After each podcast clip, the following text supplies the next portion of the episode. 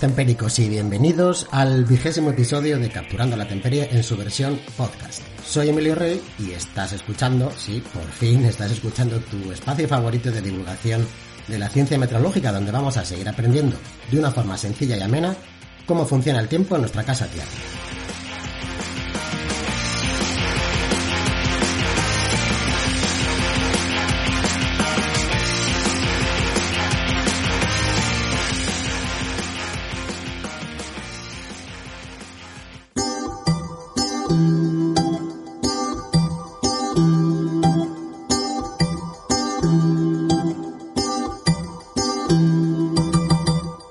Fueras oyente habitual o te hayas incorporado en este episodio, bienvenido al capítulo 20 de Capturando la Temperie, que bien podría ser el primero de la segunda temporada. ¿Cuánto tiempo desde el último episodio? Muchísimos cambios. eh, mis derroteros profesionales ya no tienen nada que ver con la meteorología. Ya sabéis, no existe Digital Meteo, la empresa que duró 12, 13 años. Pues ya no existe, he tenido que cambiar un poco esta, esta actividad. Sí que sigue existiendo esa pasión, esa pasión por la meteorología, eso no ha cambiado. Y la verdad es que era difícil eh, la vuelta, era difícil por diferentes motivos, algunos motivos personales, otros profesionales, y hacía falta una buena razón para volver, un buen empuje. En la parte personal, ya sabéis, este podcast siempre lo he querido hacer para que todo el mundo lo entendiese. Sobre todo, pues yo lo, lo, hacía para mi madre. Mi madre desde hace más de un año ya nos escucha desde otro sitio mucho más cercano a las nubes, así que quiero seguir haciéndolo por ella y quiero seguir haciéndolo por, por todos los que estáis ahí, que, que me consta que estáis ahí, que me, habéis animado a seguir. En la parte profesional, pues sí que es cierto que tengo muchísimo menos tiempo para, para grabar, para hacer los guiones, pero bueno, yo creo que esa pasión pues siempre, siempre va a estar ahí y me apetece, me apetece, me apetece seguir. Lo mejor de todo es que pues no hay ningún compromiso con nadie de tener que publicar un podcast cada semana, pero sí que es verdad que intentaré que no se alargue tanto tiempo. Así que vamos con ello. Antes de empezar, eh, me gustaría hacer un repaso, por si es la primera vez que escuchas este podcast, y también un repaso para mí mismo, para saber qué cosas hemos estado hablando aquí durante estos 19 capítulos anteriores y no repetir algunas de ellas. Así que vamos a hacer un poquito de historia.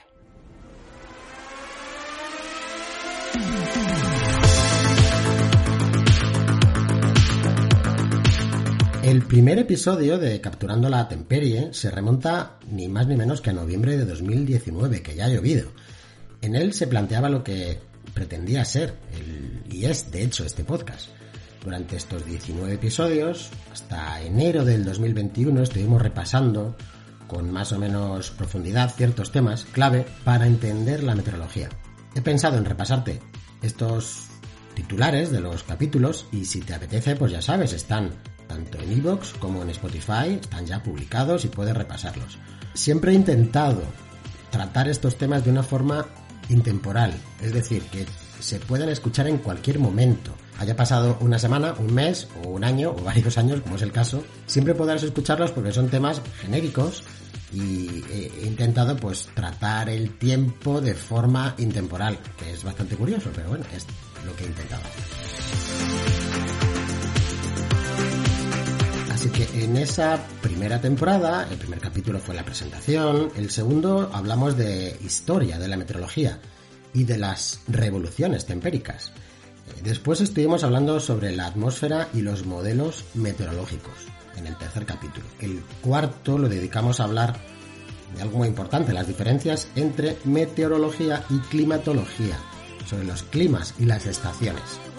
Quedó bastante chulo. El quinto hablamos del jet stream, de la corriente en chorro. Después de las nubes, de las majestuosas damas celestes en el capítulo sexto. En el séptimo, las variables meteorológicas y los modelos probabilísticos. En el octavo, diferencias entre avisos y alertas meteorológicas. Después en el noveno hablamos de un concepto clave, las dorsales y las vaguadas, las ondas planetarias. En el décimo, uno de mis favoritos, las tormentas, cómo se forman y cómo protegernos de ellas. El capítulo número 11 de los índices meteorológicos de la NAO eh, y los vórtices polares, también muy de moda últimamente. En el capítulo 12 hablamos de un personaje que era Charles Ford y las cosas que no deberían ser llovidas. En el capítulo decimotercero, el fenómeno del niño, qué es y cómo se produce. Después hablamos del sol y de sus cositas, el capítulo 14. En el 15, de la meteorología en Semana Santa, llamaradas solares, también relacionadas con el sol. El capítulo 16 estuvo dedicado a los candilazos, a las primas rusas y a los botijos. Tendrás que escucharlo para saber qué quiere decir estas cosas. En el capítulo decimoséptimo, por fin llegamos a hablar de los tornados, las batidoras atmosféricas. Y dejamos dos especiales para el final. Dejamos eh, un especial con la meteorología y climatología marciana de Marte y por supuesto el especial Filomena, la gran hecatombe nebudial, que fue el último capítulo que ya os digo que se publicó pues hace unos dos años o así, o sea, hace mucho, mucho tiempo.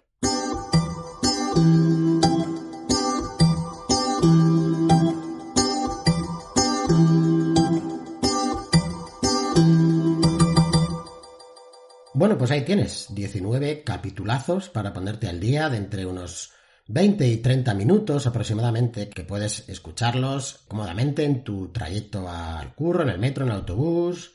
Así que bueno, hecho el repaso, vamos con la segunda temporada de Capturando la Temperie.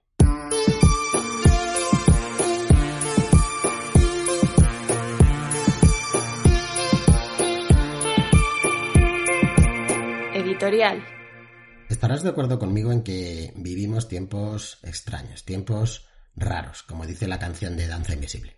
No solo ya por el hecho de haber vivido una pandemia o de haber sido testigos de cómo un volcán entraba en erupción ahí a la vuelta de la esquina, o incluso por tener una terrible guerra eh, ahí en la puerta de casa, que es que yo todavía flipo con que estas cosas estén pasando, pero pasan, y tantas cosas que diariamente nos asaltan en los medios de comunicación, sino que además, precisamente por esto, por ellos, por los medios y por las redes sociales, asistimos a una lucha encarnizada por la atención, por el clic, por la visualización, por ser el periódico o la emisora más escuchada, por ser ese medio de comunicación que nos entrega la información el primero.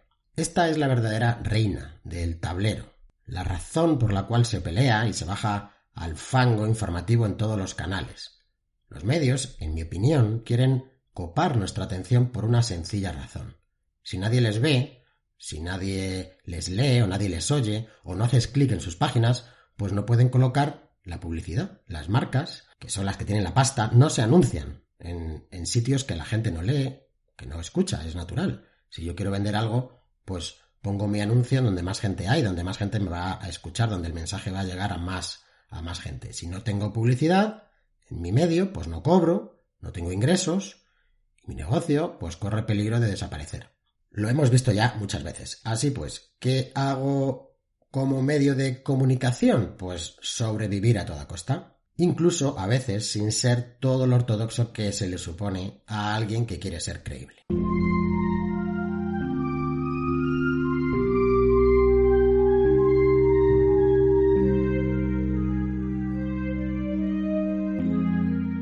La información meteorológica es, sin duda, una de las estrellas de la parrilla informativa. Todos consultamos este tipo de información porque nos afecta directamente, mediatiza nuestras actividades. Esto lo sabíamos bien en Digital Meteo y, ahora en, en para diferentes ciudades del mundo. Luego os contaré más sobre esto de Currently.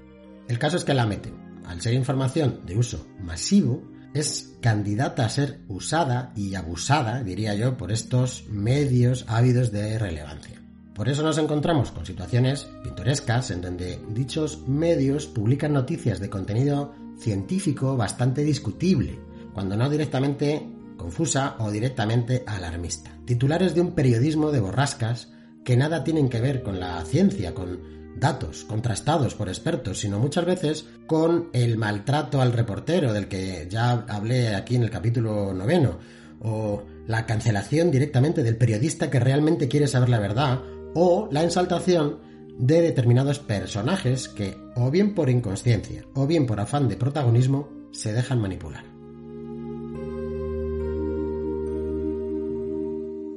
Es el caso, y aquí llegamos al meollo de la cuestión y a esa razón que os comentaba antes para volver, de el mal llamado niño meteorólogo. Un chaval menor de edad que ha saltado a varios de estos medios ansiosos por nuestra atención a toda costa, con titulares que hacen referencia a su pretendida habilidad para pronosticar situaciones meteorológicas a muy largo plazo. Diré en primer lugar que con Jorge Rey, que así se llama este chaval, comparto algunas cosas. En primer lugar, el apellido. Además, lo comparto con algunos otros divulgadores y meteorólogos, por ejemplo, con Florencio Rey, que estuvo 20 años como meteorólogo en televisión y radio, con José Rey de La Rioja, también que divulga meteorología en, Twitter, en fin, algunos otros. Compartimos apellido.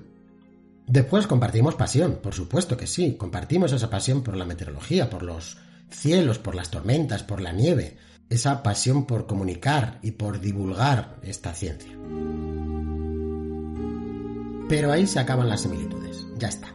En mi caso, y en la mayoría de las docenas de cuentas de divulgación meteorológica que hay en Twitter y que, que sigo, entendimos muy bien y desde un principio que no todo vale. Que un meteorólogo, según la RAE, es un especialista en meteorología y que para ser especialista hacen falta muchos estudios, hacen falta años, mucha experiencia y que por tanto un chaval de 16 años, que es lo que tiene este chaval eh, día de hoy, que es 28 de enero, cuando estoy grabando esto, pues lo único que puede es considerarse en todo caso un estudiante de meteorología, que es que ni eso, porque hace poco en un programa de radio confesaba que lo que está estudiando ahora mismo es primero de batch. Primero de batch. Así lo dijo, ¿eh?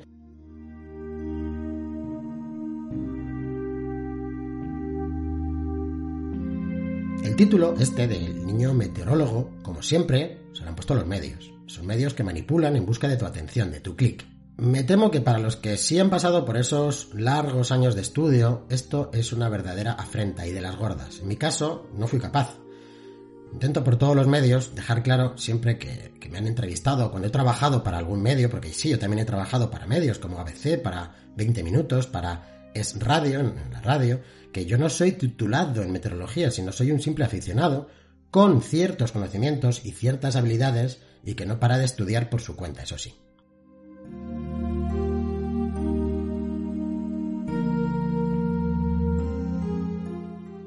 Lo que Jorge predica como método científico para acertar tanto es ni más ni menos que la ancestral técnica de las cabañuelas, aprendida del pastor de su pueblo, de Rafael. Tradicionalmente, los pastores han tenido que buscarse la vida para pronosticar el tiempo que se les venía encima, porque claro, era vital para ellos, y lo que usaban para saberlo o para intuirlo era básicamente la observación local. Si en algo eran y son expertos es en observar los cambios en, su entorno, en la vegetación, en el comportamiento de, de, los animales en los cielos, en vigilar diferentes indicios que, repetidos un número suficiente de veces, les dan pronóstico más o menos acertado. Nada científico, nada de superordenadores, nada de modelos meteorológico, nada de nada. Para que os hagáis una idea, este cálculo popular de las cabañuelas se basa en la observación de los cambios atmosféricos en los 12, 18 o 24 primeros días de enero o de agosto para pronosticar el tiempo durante cada uno de los meses del mismo año o del siguiente. Vamos, una verdadera locura en términos científicos, en términos meteorológicos, por supuesto, puedes acertar, al igual que yo te puedo acertar si va a salir cara cruz cuando lanzo una moneda, pero eso no es, no es científico, eso es estadístico, eso es suerte. Yo recuerdo haber hecho hace muchos años un experimento que consistía en, vistas las previsiones de un cañuelista, después estar durante los siguientes meses atento a lo que se iba produciendo. Y los aciertos eran mínimos. También se ha hecho en Estados Unidos con el Groundhog Day este, con el, con el animalillo ese que sale, si ve la sombra, no ve la sombra, eh, pronostica cómo va a ser el año, cómo va a ser el invierno y todo eso. nada, ni caso. También se ha comprobado que acierta creo que un 36% de veces o un 40%, o sea, que es que lanzando una moneda al aire acertarías más. Así que no vale, científicamente no vale. Es una práctica muy local que a veces, a veces puede funcionar, pero a veces y funciona en un determinado sitio, en un determinado pueblo o en una determinada montañita, pero no puede ser exportable a otros sitios, no puede ser. Honor y respeto a los pastores españoles y a los pastores de todo el mundo y vergüenza para aquellos que los usan y pretenden sacar partido de esta tradición ancestral que en su momento desde luego era lo único que había. Quizá lo que más me sorprende es que todos estos medios ya han dado por sentado que Jorge Rey, el niño meteorólogo, pronosticó con este método nada más y nada menos que la borrasca Filomena. Pero, ¿cómo es posible? ¿Cómo es posible que digan esto? Y yo me respondo porque les da igual. Nada les importa que sea verdad o mentira. Nada. Es un buen titular, es un niño, habla del tiempo. Él se presta, está encantado. Y la gente pinchará, querrá saber más.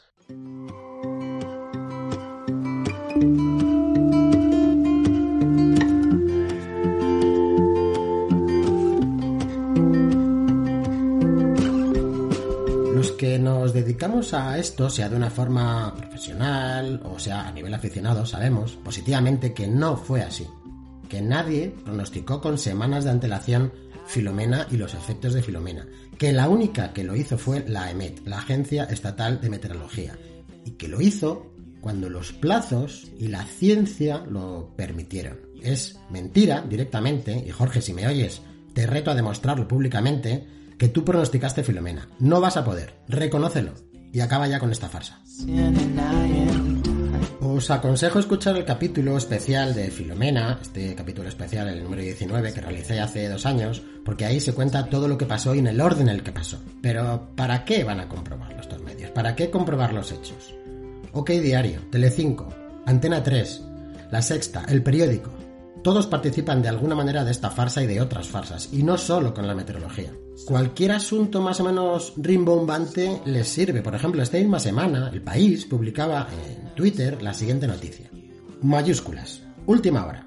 El núcleo interno de la Tierra se ha frenado y los datos indican que girará en sentido contrario al de la superficie, lo que acortaría el día.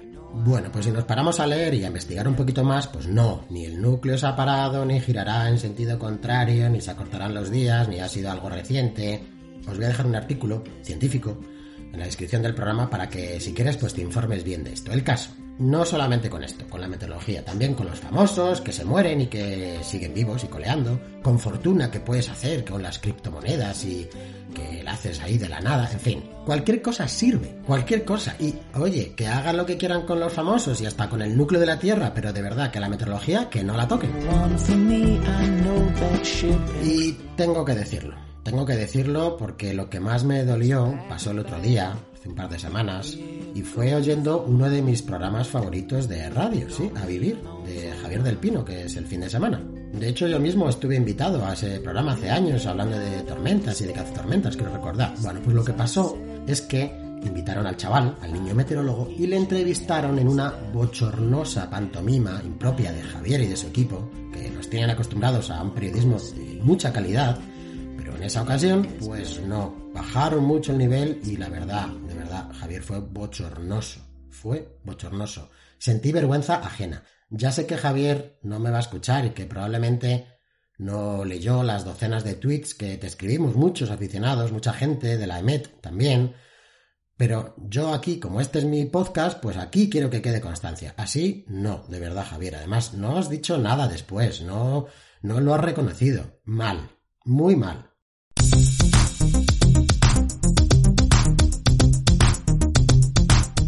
Me consta que muchos profesionales que conozco personalmente, eh, que son muy buenos divulgadores, muy buenos meteorólogos y que trabajan en algunos de estos medios, estoy seguro o intuyo que pondrán el grito en el cielo, que entiendo que hablarán con las redacciones o con su jefe de redacción, o al menos, o con los directores, para aclarar estas cosas. Eh, para decirles, oye, por favor, no sacáis estos titulares, que no tiene ningún sentido. Pero yo creo que poco caso les deben hacer porque el click manda. Se levantarán de hombros y dirán, ¿qué queréis que hagamos? Me imagino a Roberto Brasero, o a Isa, a Zubiaurre, o a tantos otros, intentando, pues, convencerles de que, en fin, de que estos mensajes no hay que lanzarlos porque no son verdad, que son poco convenientes. Pero, pero yo creo que, en fin, eh, los otros dirán, ¿y qué quieres que le hagamos? Es que si no hacemos esto, la gente no nos lee. La MET incluso sacó hace una semana un hilo en Twitter de, creo que eran 30 mensajes, en donde pormenorizadamente se explica el método científico para realizar pronósticos meteorológicos con todo lujo de detalles, muy bien explicado, muy bien, todo fenomenal. Pero, tal y como expresé en mi canal de Twitter, me temo que de nada va a valer para evitar que estos titulares y este personaje siga apareciendo y siga usándose, porque lo que les guía es su afán de sobrevivir en un mercado copado de información y la ciencia y la verdad, pues yo creo que les da completamente igual, que la realidad no te arruine unas miles de visitas. Solución. Pues la única solución que se me ocurre es la denuncia de estos hechos y negarles a estos medios lo que más desean, nuestra atención, nuestro clic. Dejarles de lado y quizá, así, quizá, si nadie les presta atención, pues cambien de actitud se puede hacer buen periodismo, buena tele, buena radio, y hay docenas de buenos ejemplos, programas divulgativos, súper interesantes, y que estén guiados por la ciencia, por científicos y no por chavales.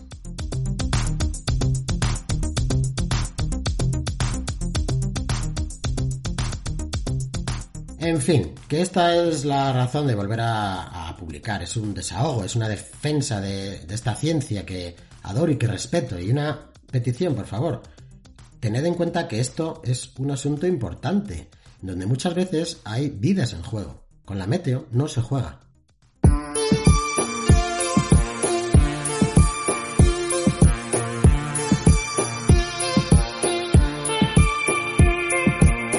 Recomendaciones. Pues la recomendación de hoy es una recomendación que viene a sustituir a nuestra famosa aplicación Tu Meteo. Si recordáis, Tu Meteo era una aplicación para móvil en donde, bueno, pues para algunas ciudades, por ejemplo Madrid, Barcelona, te contábamos el tiempo que iba a hacer. Una aplicación muy chula que en su momento pues tuvimos que cerrar y después de que ya cerramos Digital Meteo, pues aquello quedó en el olvido, desgraciadamente. Pero, pero, pero, pero, pero hay algo parecido y es algo también que de forma gratuita te informa del tiempo que va a hacer en tu ciudad. Se llama Currently. Currently, ¿qué es? Currently es una newsletter, es un correo en forma de newsletter que todas las mañanas recibes en tu correo de forma gratuita sobre las 7 de la mañana, más o menos, hora española, donde puedes leer el tiempo que va a hacer en Madrid y en algunas otras ciudades del mundo. Ahora mismo creo que hay pues casi 18 20 ciudades en el mundo eh, por ejemplo, está Boston, si estáis escuchando esto desde fuera de España, pues en Estados Unidos hay varias, en Los Ángeles, hay uno en Londres, un, currently para, para Londres, eh, Miami, eh, por ejemplo, en Canadá está Montreal, también para la República Dominicana también hay uno, en fin, hay bastantes ciudades para España, por ahora solamente tenemos Madrid. Entonces, si quieres suscribirte, pues te voy a dejar un enlace en las notas del capítulo donde puedes entrar pones tu correo y quedas suscrito. De tal manera que todos los días a las 7 de la mañana recibes un correo, un correo escrito por mí, donde te cuento el tiempo que va a hacer en el día. Eh, bueno, el viernes cuando lo recibes, lo recibes para viernes, sábado y domingo, para todo el fin de semana. Y en función del tiempo que va, que va a hacer, pues bueno, pues puedes prepararte, te puedes preparar, abrigarte más, abrigarte menos, hacer tus actividades, en fin, lo de siempre. El tiempo contado de una manera sencilla, para que, bueno, pues no te impacte mucho y para que sea tu aliado y no tu enemigo. Eso es Currently, Currently Madrid, así que te animo, ya somos unos cuantos, somos unos 140, 150 personas las que estamos ahí y poco a poco pues esto va creciendo, así que anímate y suscríbete.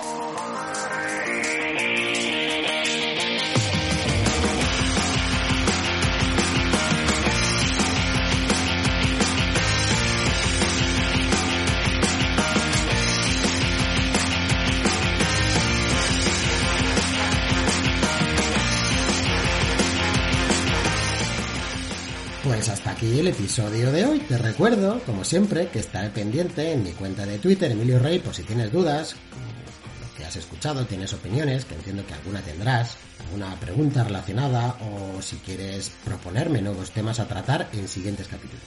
También quiero recuperar las secciones habituales de preguntas, de dudas, de respuestas, de recomendaciones y me puedes contactar por correo también en emiliorey.gmail.com dejarme comentarios en la plataforma de podcast en donde me hayas encontrado, me estés siguiendo y por supuesto dejarme unas estrellitas que me van a hacer mucha ilusión y me ayudan a seguir pues vivo con este proyecto. Re bienvenidos a Capturando la Temperie, saludos tempéricos y ya sabéis, no os olvidéis de mirar más al cielo.